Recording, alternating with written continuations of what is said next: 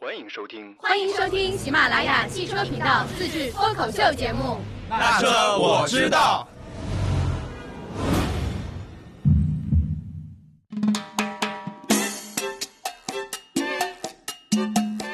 Hello，大家好，我是范范，欢迎收听本期的《那车我知道》。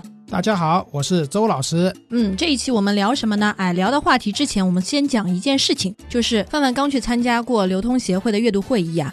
从流通协会和懂车帝发布的十一月的汽车用户看、选、买分析报告显示，就是当用户从看这个阶段进入到选这个阶段的时候，最会关注的是什么呢？车型级别、价格和详细的车型参数信息，而且倾向于在线上进行互动提问。啊，就是在线上问一下，我想买一个什么什么车，嗯，或者你这个车子里面有些什么配置？什么功能，嗯对吧？实不实用，好不好用，对，对吧？或者是跟其他的竞品相比，你这个车有什么优势？嗯，然后呢，在产品的配置上啊，就是产品的配置上，在不同领域用户的关注点又不一样。报告显示，倒车影像和 ESP 功能是用户最为看重的两类安全配置。一半以上的用户在考虑车辆安全的时候，均会关注到以上两个这个选项。然后在各类舒适配置的时候呢，用户喜欢什么？无钥匙启动、全景天窗，还有多功能方向盘是排在前三位的啊。我们可以看到，就是随着年轻一代消费群体的崛起啊，他们对科技配置的要求是越来越高了。啊，作为老司机的我，对吧？嗯，你知道我买车的时候看中什么吗？座椅加热，座椅加热，不，座椅通风。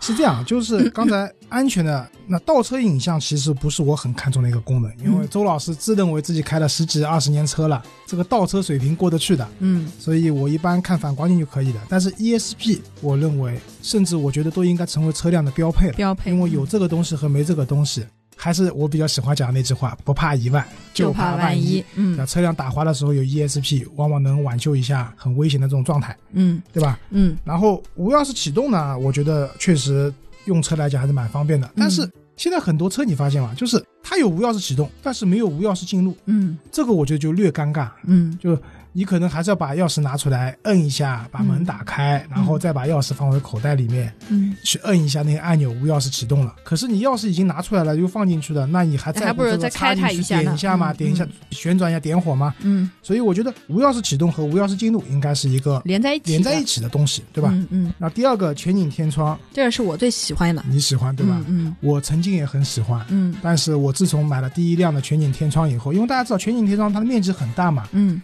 它下方的遮阳帘和那种小天窗是不一样的。嗯小天窗通常是一块比较厚的盖板，可以滑动的盖板，嗯，但前景天窗的话，通常就是一个遮阳帘，薄薄的一层布。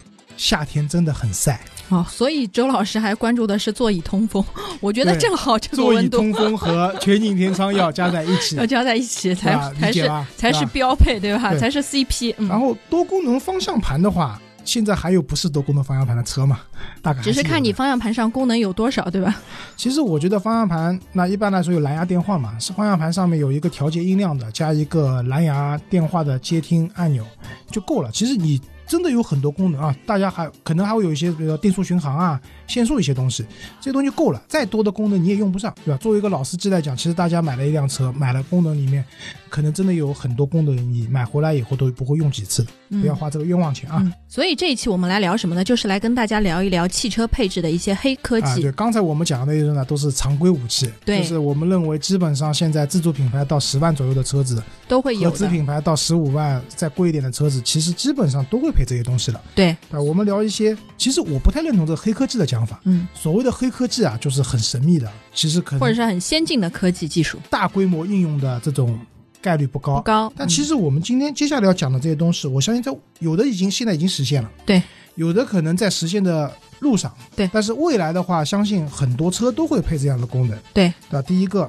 我想讲的就是范范跟大家讲一下我们要讲什么。我们要讲，对，我们也除了这一次就是主要讲黑科技，也是要看一下，就这些黑科技，所谓先进的黑科技。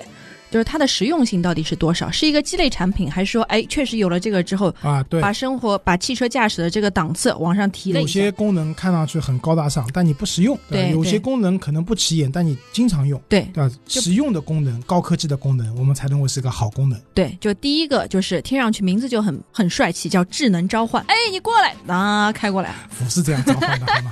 是这样，就智能召唤，其实大家都知道，讲的是特斯拉，对吧？特斯拉最近也很火，Model 三不是享受补贴了以后，价位进那个三十万了嘛？嗯，朋友圈着实很火说特斯拉开始了屠杀，啊、开始屠杀。其实我觉得这个话也不为过，好吧？但我们今天不讲这个啊，我们讲它的智能召唤。就之前我们在那个特斯拉官网上，如果去选配一辆车辆的时候呢，你会看到它有一个。现在基本上基础的那个辅助驾驶都是送的，但是它有一个高阶的一个高级的辅助驾驶是需要花钱买的。那个东西现在官网价格是五万六，它五万六里面呢包含了一些什么功能呢？反也挺多的，但有一个功能它是这么写的，叫智能召唤，就是在停车场里面啊，就是让它不要犯法，再喊一声啊，你哎过来，那当然我觉得也做得那到。就是大黄蜂了。对，它就是手机上可以去召唤那辆车，然后那辆车就自动的开到你面前，对吧？他当时说的这个功能是真的，不是跟你们开玩笑的，就怕别人觉得他是在开玩笑，对吧？然后最新更新的二零一九的四四零点五零的版本里面，这个功能在中国市场可嗯以使用了。对，而且我刚开始看到这个智能召唤的时候，我是想到了之前很早之前，不是比亚迪有那种智能遥控，啊，又聊到我们的比亚迪又了，聊到对比亚吧迪，？就是我比如说外面天气很热啊，我这个车其实就停在我看得见的地方，然后我通过遥控让它滋开到我面前来。对，嗯，对。但是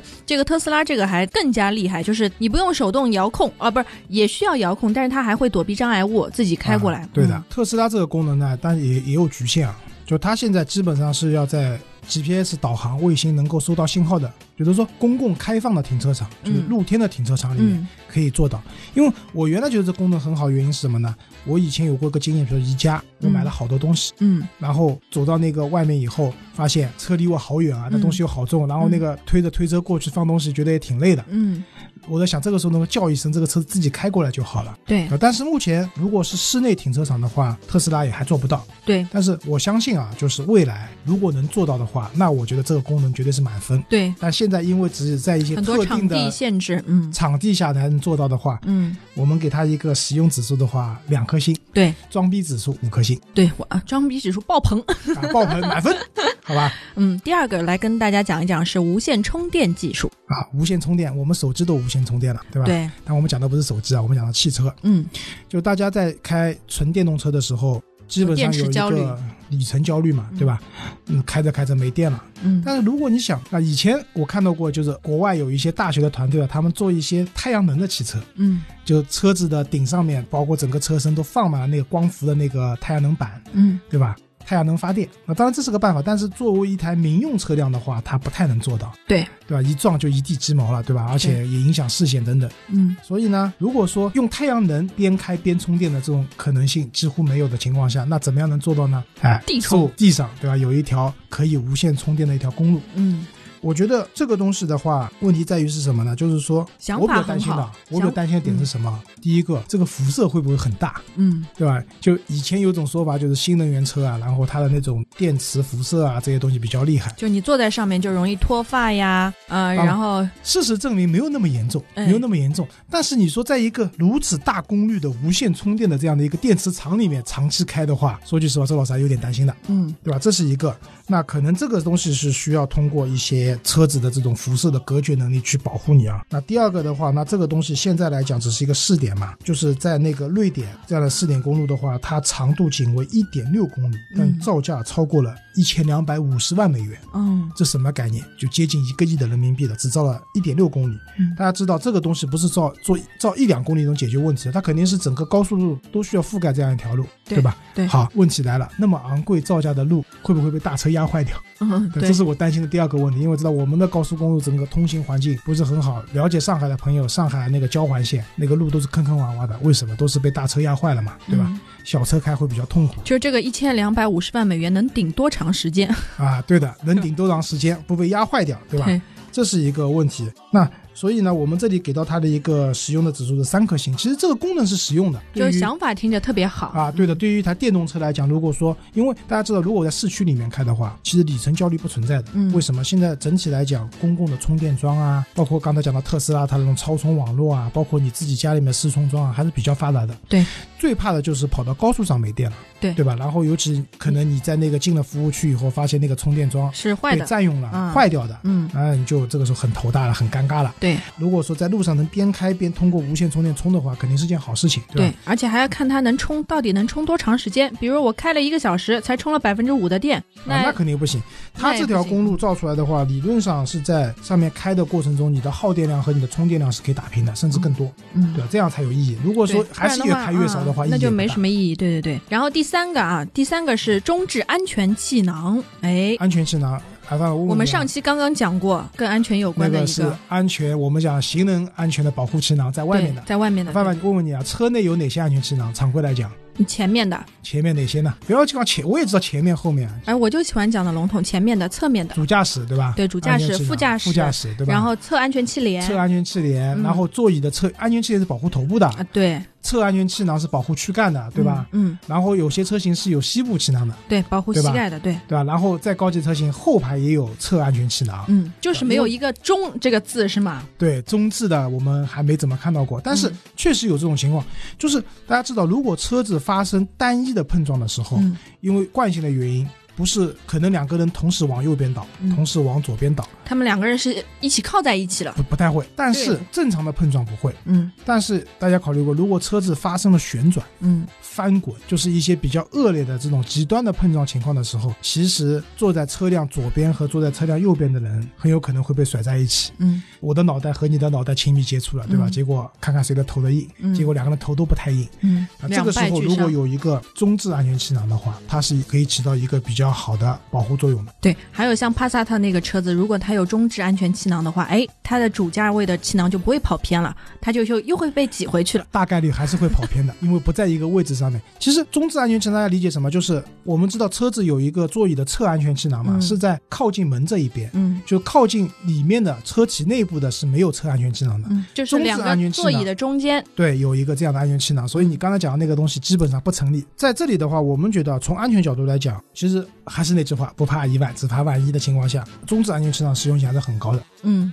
五颗星。我们觉得它的实用性绝对有五颗星的。嗯好，我们再往下面一个啊，嗯，下面一个就是八百伏的电压。八百伏的电压，就是现在我们知道，就是特斯拉一直在升级它的那个超充网络，从一开始的可能两百伏、三百伏、四百伏一直在升级。那电压越高，它代表了什么呢？代表你充电速度越快。就是原来我们可能大家讲，我买辆电动车，然后到它的超超级充电站的网络以后，可以一个小时从百分之二十充到百分之八十，对吧？然后他说呢，你可能吃个饭、打个盹的时间就能继续上路了。但是对于赶时间的朋友来讲，可能这个时间还蛮长的，还是有点等的有点心急的，对吧？所以充电的电压不停的在提升到四百伏，那四百伏现在的话，基本上半个小时二十分钟。啊，半个小时左右吧，就能把车辆从百分之二十充到百分之八十了，对吧？然后这个八百伏是谁提出来呢？就是我们之前那个保时捷，保时捷不出来那个泰坦嘛，嗯没有 turbo 的 turbo，嗯他就当时说对这辆车进行了一个完整的八百伏的一个电池构架，嗯意味着什么？这辆车的从百分之二十到百分之啊，它还不是百分之二十，从百分之五到百分之八十的这样的一个充电过程的话，它仅需要二十分钟出头嗯，啊，这个就很厉害了，真的就是喝一杯咖啡就好了可能在高速公路喝杯咖啡，上上个洗手厕所间的时间嗯就搞定了，就能继续上路了，这是非常厉害的。嗯因为我当时看泰坦在国外的那个试驾的报告的时候，保时捷的工程师有跟着那台车，他有有专门的工程师测什么，就是测它的充电速度。那说明其实保时捷他们造这辆车出来以后，不光要在可能在性能上要和特斯拉进行比拼，对吧？另外一个，它可能要颠覆它一个充电的速度的问题。那对于普通的电动车用户来讲的话，如果说未来能够普及更高等级的电压更高的这样的一个充电的网络能够普及的话，就无疑可以大大缩短大家的等待时间。我们讲个极端的例子，如果说未来还能再高的话，我们知道现在你加个油，油枪插到那个油罐里面以后，你可能加满一箱油的话，可能也要需要几分钟，对吧？还有前面的车排排队，我们算五分钟加一台车的话，如果哪一天充电也能做到从百分之十、百分之五充到百分之八十，五到十分钟能充完了，嗯，那是不是这台车的便利性又被颠覆了，吧？对，所以我觉得这个东西未来的一个实用的指数还是蛮高的，我们给它四颗星，嗯好吧？嗯。然后第五个我们来讲的是手势控制，我要吐槽嗯，吐槽吧，是这样的，我当时买现在的这台车的时候呢，嗯大家知道，就宝马就经销商在订车的时候，厂家不太让他们订裸车，嗯，就什么概念？就多多少少要选配点东西，嗯因为选配的东西比较挣钱嘛。嗯啊，周老师当时买那台车的时候，他选了什么东西呢？他选了两个东西，一个是后排电加热，嗯啊，我觉得还蛮实用的，三千块钱。嗯就是原来只有前排加热，它现在后排有加热了。那现在老人坐在小孩坐在后面的话，冬天真的很舒服。对这个三千块钱我觉得花的挺值的。嗯。另外一个是什么？两千两百块钱的手势控制。周老师想跟随一下潮流，试一下能不能 hold 住黑科哦，技不。是的，不是我跟随，是他怎么讲？讲的难听点是强什么给我哦的这样的一个配置，啊真的很不好用。它的功能是什么呢？其实说白了啊就是爱的魔力画圈圈，嗯你拿个手指往右边画，画圈圈是。野狼 disco 比划一下，啊比划对一的下，对吧？啊？就是画圈圈的时候呢，会音量会调高和调低，嗯，然后用两个手指往前插，就是要去插下别人眼睛的那个动作，嗯它是静音。嗯然后有电话进来的时候，你想接的时候呢，可以用一根手指往前捅。嗯，然后如果不想接的话呢，就用手往边上挥一下，就可以拒接。听上去是不是挺高级的，嗯对吧，？这个还是主驾的人主要来做，是吗？对就副驾的人他做是不是会接受副驾灵敏度不会一样，更差一点。更差一些？但是事实上用下来，这些功能真的不怎么好用。啊这个灵敏度，有的时候我可是能说在它会延迟吗？它识别没有那么强大你得不停的画圈圈啊，有可能画过头了。啊就有的时候可能我在车里面讲话一高兴眉飞色舞，手动了一下，哎呦音量高了啊，就是其实这些功能怎哦么有点讲？鸡肋？呃，我觉得想法是好的。嗯就通过手势，因为大家在讨论物理按键好还是实体按键好的时候，其实宝马已经说用手势就能解决这些问题了。嗯本身这件事情，我觉得是对的，嗯，因为你不管是物理按键、实体按键，如果你要去按键的话，你的视线一定会受到影响，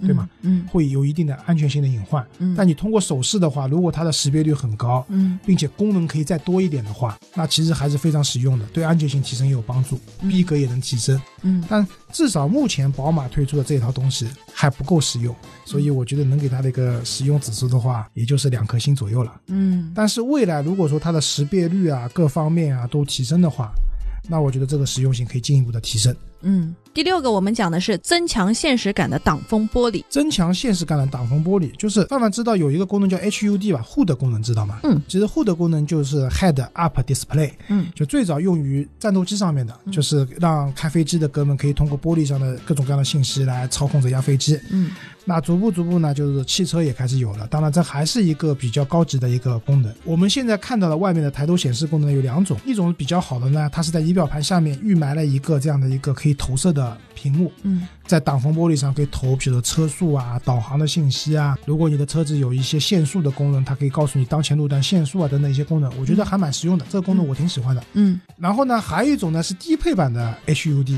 嗯嗯，凯美瑞有，嗯新上的福特锐际也有。嗯就是它的驾驶前面有一块升起来的一块板玻璃，一块嗯板，玻璃透板透明投在了板那个玻璃板上。嗯那个呢有个缺点什么呢？就是说由于你的座椅的每个人身高体重都不一样，你不一的样座椅的嗯位置不一样，可能你坐在有些位置的时候，你看那个板会比较清楚；嗯可能坐在有些位置的时候，那个板就不是特别清楚。嗯那所以这个东西还有点问题。嗯，所以我们现在讲的就一个增强的现实感的挡风玻璃呢，是更像我前面那种就直接投在挡风玻璃上的，就没有那个升起来的板。 Plus 版本。嗯升级版，它可以怎么讲？它就相当于一个离压眼镜一样的，对它就是有些车有夜视功能，可能在红外线探测啊等等，对吧？嗯然后有一些社交软件的信息啊、仪表盘啊、导航啊等等这些信息，它都可以投射在了整个一个前挡风玻璃上面。对，就像有柯南的眼镜一样，就你一看，所有信啊息都在上面。对的，嗯有点像什么呢？就是我们知道拜腾那个车子啊，不是嗯做了好多好多屏幕嘛？对那它还是屏幕层面的。嗯那如果是有一个增强现实感的挡风玻璃的话，它投在上面的话，我觉得这个效果会更好。嗯但是呢，问题又来了，投那么多信息在这上面，对于开车人来讲安全嘛？对，是不是会分散那个驾驶员的注意力？嗯，啊，对的，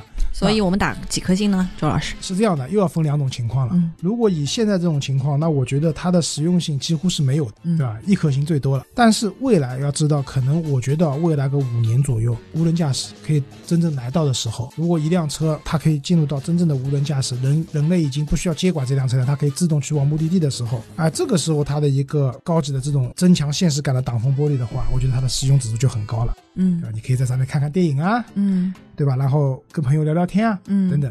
所以还是那句话，它需要和其他的一些功能去匹配。只是以现在来讲的话，如果它单使用拉指出来数，的话，嗯可能就使用指数比较低。对，但为什么放在这边的话，还是讲它会改变未来我们用车的一个习习惯。惯和用车场景下的一些喜好，对吧？嗯也许未来我们看大片，真的比较喜欢在车里面看，嗯买一台车配了柏林之之声，对吧？然后非常好的密闭性，在车里面看套大片，完美。对完美，也不用特意跑到电影什么汽车电影的那个花园去啊呃那公个已园去经看。过时了，对吧？然后第七个我们讲的是驾驶者注意力监控系统。啊，其实这不是一个新鲜的功能，嗯就是大量的车现在都有驾驶的那个注意力的一个监控，嗯，它会判断你，它可能是怎么讲呢？它可能用一些物理的手段判断，比如说它会用用摄像头，有摄像头还算比较高级的，嗯像我那个车是没有摄像头的，所以我也不知道它怎么判断我。它累可能了按时间来对判断你。开的时间长了以后，其实我不累，他拼命的跳那个咖啡杯出来，啊让我去喝咖啡，对嗯吧？所以相对来说呢，这种东西呢，现在的这种形式呢，我只能说了胜于无，嗯有也就有了，没有也不没有了，不准。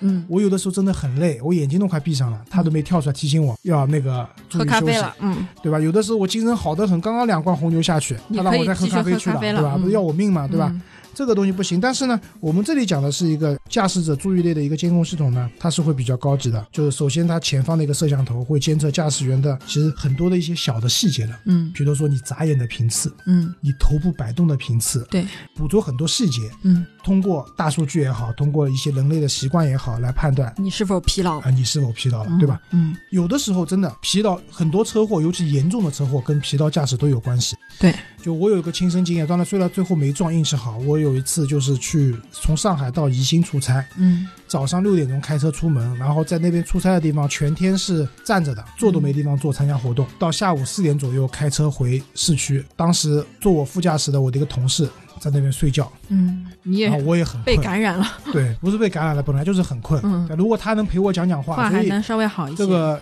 小年轻没经验啊，对吧？嗯就这么信任周老师，嗯对吧？然后我眼睛闭上了，嗯当我睁开眼睛，我不知道闭了多久。当我睁开眼睛的时候，我看到我的车头可能离边上的隔离带嗯只有零点一毫米，嗯，一把方向打回来，嗯吓一然跳后，吓了一跳。然后，惊醒。然后我只能跟边上的那个姑娘讲：“你倒是真放心我，嗯对吧？”然后我们后来赶紧找到服务区下去睡了一觉，嗯，就是在车上，啊不不信息量好大不，不不不，在车上休息了一会儿，车上休息了一会儿，好吧？在车上睡了一觉。 啊，范范很污的，我觉得我一点都不看出来了污，周老师在老司机。啊，又开车了，对吧？那其实很多时候，当你自己察觉到自己疲劳的时候，已经有点晚了。对吧，如果车子里面的这套系统能够提前预判，通过你一些微表情、微动作，告诉你已经累了，让你赶紧到服务区休息的话，可以很大程度上去避免这样的一些危险，对吧？对那前提要准，你要老不准，每次跳出来跟我的实实际情况不符，那我也不听你的了，对对吧？所以下面一个我们来讲一个升级版啊，就是可能比那个呃注意力监控系统更准一些，就是健康报告。啊，健康报告其实这个有点向人工智能的方向去靠了，对吧？对，但我觉得这个还挺好，因为前一段时间不是老出一些，就像深圳的滴滴车司机猝死啊，包很多括呃就我们看到有开那很个多大巴士，开大巴说嗯最后一刻把车停下来了，对，然然后后再去世，人对吧？对对对，就为这样的司机点赞。那有的时候，其实你的身体出问题的时候，嗯如果能早点预知的话，嗯，是不是能避免这样的悲剧呢？对，对吧？然后我们讲到这小鹏汽车嘛，嗯那小鹏呢，我觉得在讲这个之前，我觉得它有个功能蛮好玩的，就是你坐到驾驶座里面去的时候，不是要调节座椅嘛？嗯它可以输入你的身高、体重、性别，嗯，它自动帮你调个位置。嗯我试过的，还蛮准的，嗯基本上就是我要要的那个位置。说明什么？就小鹏在这种比较智能的方面对有点想法的。对然后它这次的出的所谓的这个健康报告怎么样？就它可能会有一些心跳的监测。嗯就大家知道，很多那种突然的去世啊、这嗯种猝死啊，和心脏都有关系。对，那心脏出问题了，很有可能第一反应就是你的心率的问题，心率过快或者过慢等等，所以它会监测你的一个这样的一个心率，对吧？嗯当然了，我觉得目前来讲的话，它可能能监测个心率啊，已经算很不错。但是未来的话，其实脑电波、你的瞳孔、面部表脉情、搏嗯各方面的东西，或者甚至你情绪不佳，你觉得你现在很生气，对吧？有的时候开斗气车，嗯，这个时候他是不是要给你讲个笑话，让你高兴高兴？对，小吧鹏好像也能测情绪，就是看，就是他测试的所谓是抗压指数，啊，啊，就是对你的心情如果特别平和的话，就五颗星；如果心情不太好、压力很大、很焦的话，它可能就两颗星、三颗星就开始啊，提对示的你。嗯所以我觉得，那这个时候就是对吧？给你放段相声，用我们喜马拉雅给你放段相声嘛，对吧？嗯让你高兴高兴，嗯，对吧？缓和一下心情。健康报告我觉得还是很有意义的，因为很多时候开车其实其实蛮累的，尤其长途开车。对，特别是对一些以司机作为工作人来讲，他每天可能有很多个小时对。在驾驶上度过。如果说有一个而且他们有些人的想法就觉得啊，我老司机了，开了那么多年，没什么事儿，我再努一努力，顶一顶就过了，就那种感觉。淹死的，都是会游泳的。对的，对吧？真的我觉得像这种情况应该什么，就是设置紧急联络人。嗯当监测到开车的人身体状况不佳、情绪很不稳定的时候，应该给他紧急联系人发信息或者打电话，对及时通知你的家人，然后劝你，就是说更多的休息，调节你的情绪等等。对所以我觉得这个东西还蛮实用的。嗯它可能不是一个常规意义上的安全配置，嗯，但是也是一个对于开车的人来说有一定的保障的一个比较好的东西。我们对给它四颗星吧，对使用指数。这是加分项。第九个我们来讲的是透明 A 柱，透明 A 柱，就是我以前学车的时候啊，就是我们那个师傅老司机嘛，嗯，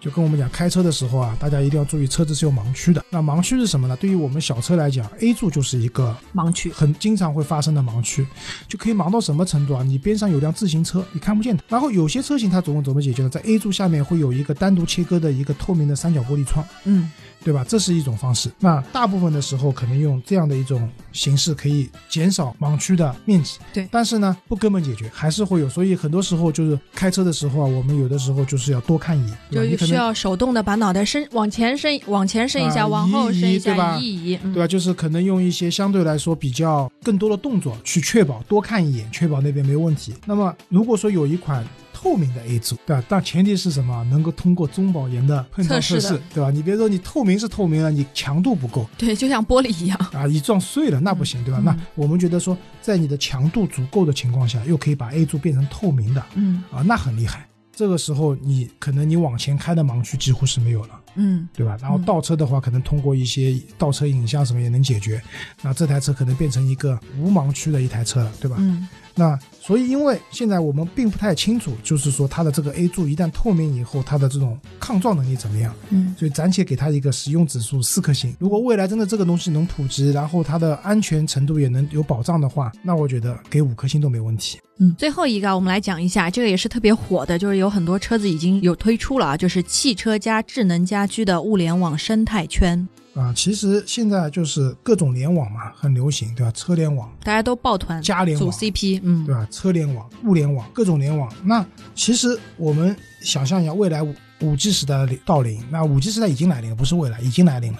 对吧，即使没有五 G 时代、四 G 的情况下，我们大部分的网速去支持这些各种各样的联网也是足够的。嗯，可能有人讲，我为什么要在车子上去控制家里面的一个冰箱呢？或者空调呢，我为什么要在车上点一份外卖呢？嗯，或者收上面个你有快没有这递样经呢，验？比如说你在坐车或者开车的时候，你会用手机去订东西吗？其实会。我有的时候回家快看看快到了，我想订一份外卖。我到家的时候外卖也能到，正嗯好吃上，对吧？那我可能是打个电话给我老公，让他来定，啊，那万一老公在开会呢，对吧？嗯订不了呢。然后还有一种情况，比如说我在开车，天气很热，天气很热，嗯对吧？或者天气很冷，嗯，那我希望在我到家的时候，我室内的温度是一个比较适宜的温度。对，那可能现在也可以通过手机去操作，对吧？一些是可以家联网、家居联网开这种东西。开，嗯，但是你在开车的话，用手机操作相对来说会麻烦一些。对，那把这些功能集成到车子去以后，可能大家会开始觉得说，有了这些功能，我未必会去用。但我想，这是生活方式来的，嗯就是生活方式逐步逐步会改变。那当你用车，我们刚刚讲的汽车加智能家居的物联网生态圈，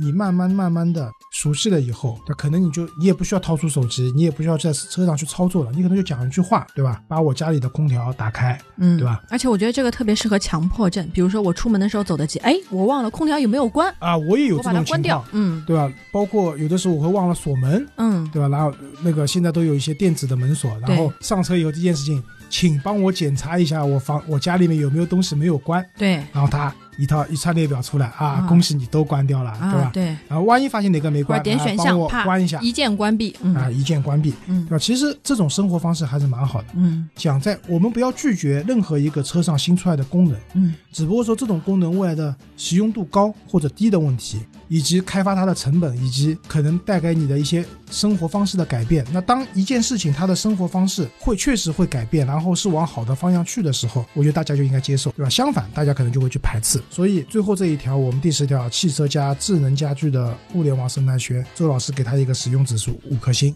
嗯当然，希望未来可以做得更加的完善，更加的全面，嗯，对吧？对，这一期我们的互动问题是什么呢？我觉得可以大家留个言，比如说你们听了刚才的那个十个黑科技，哎，你觉得哪一个最靠谱，实用性最高？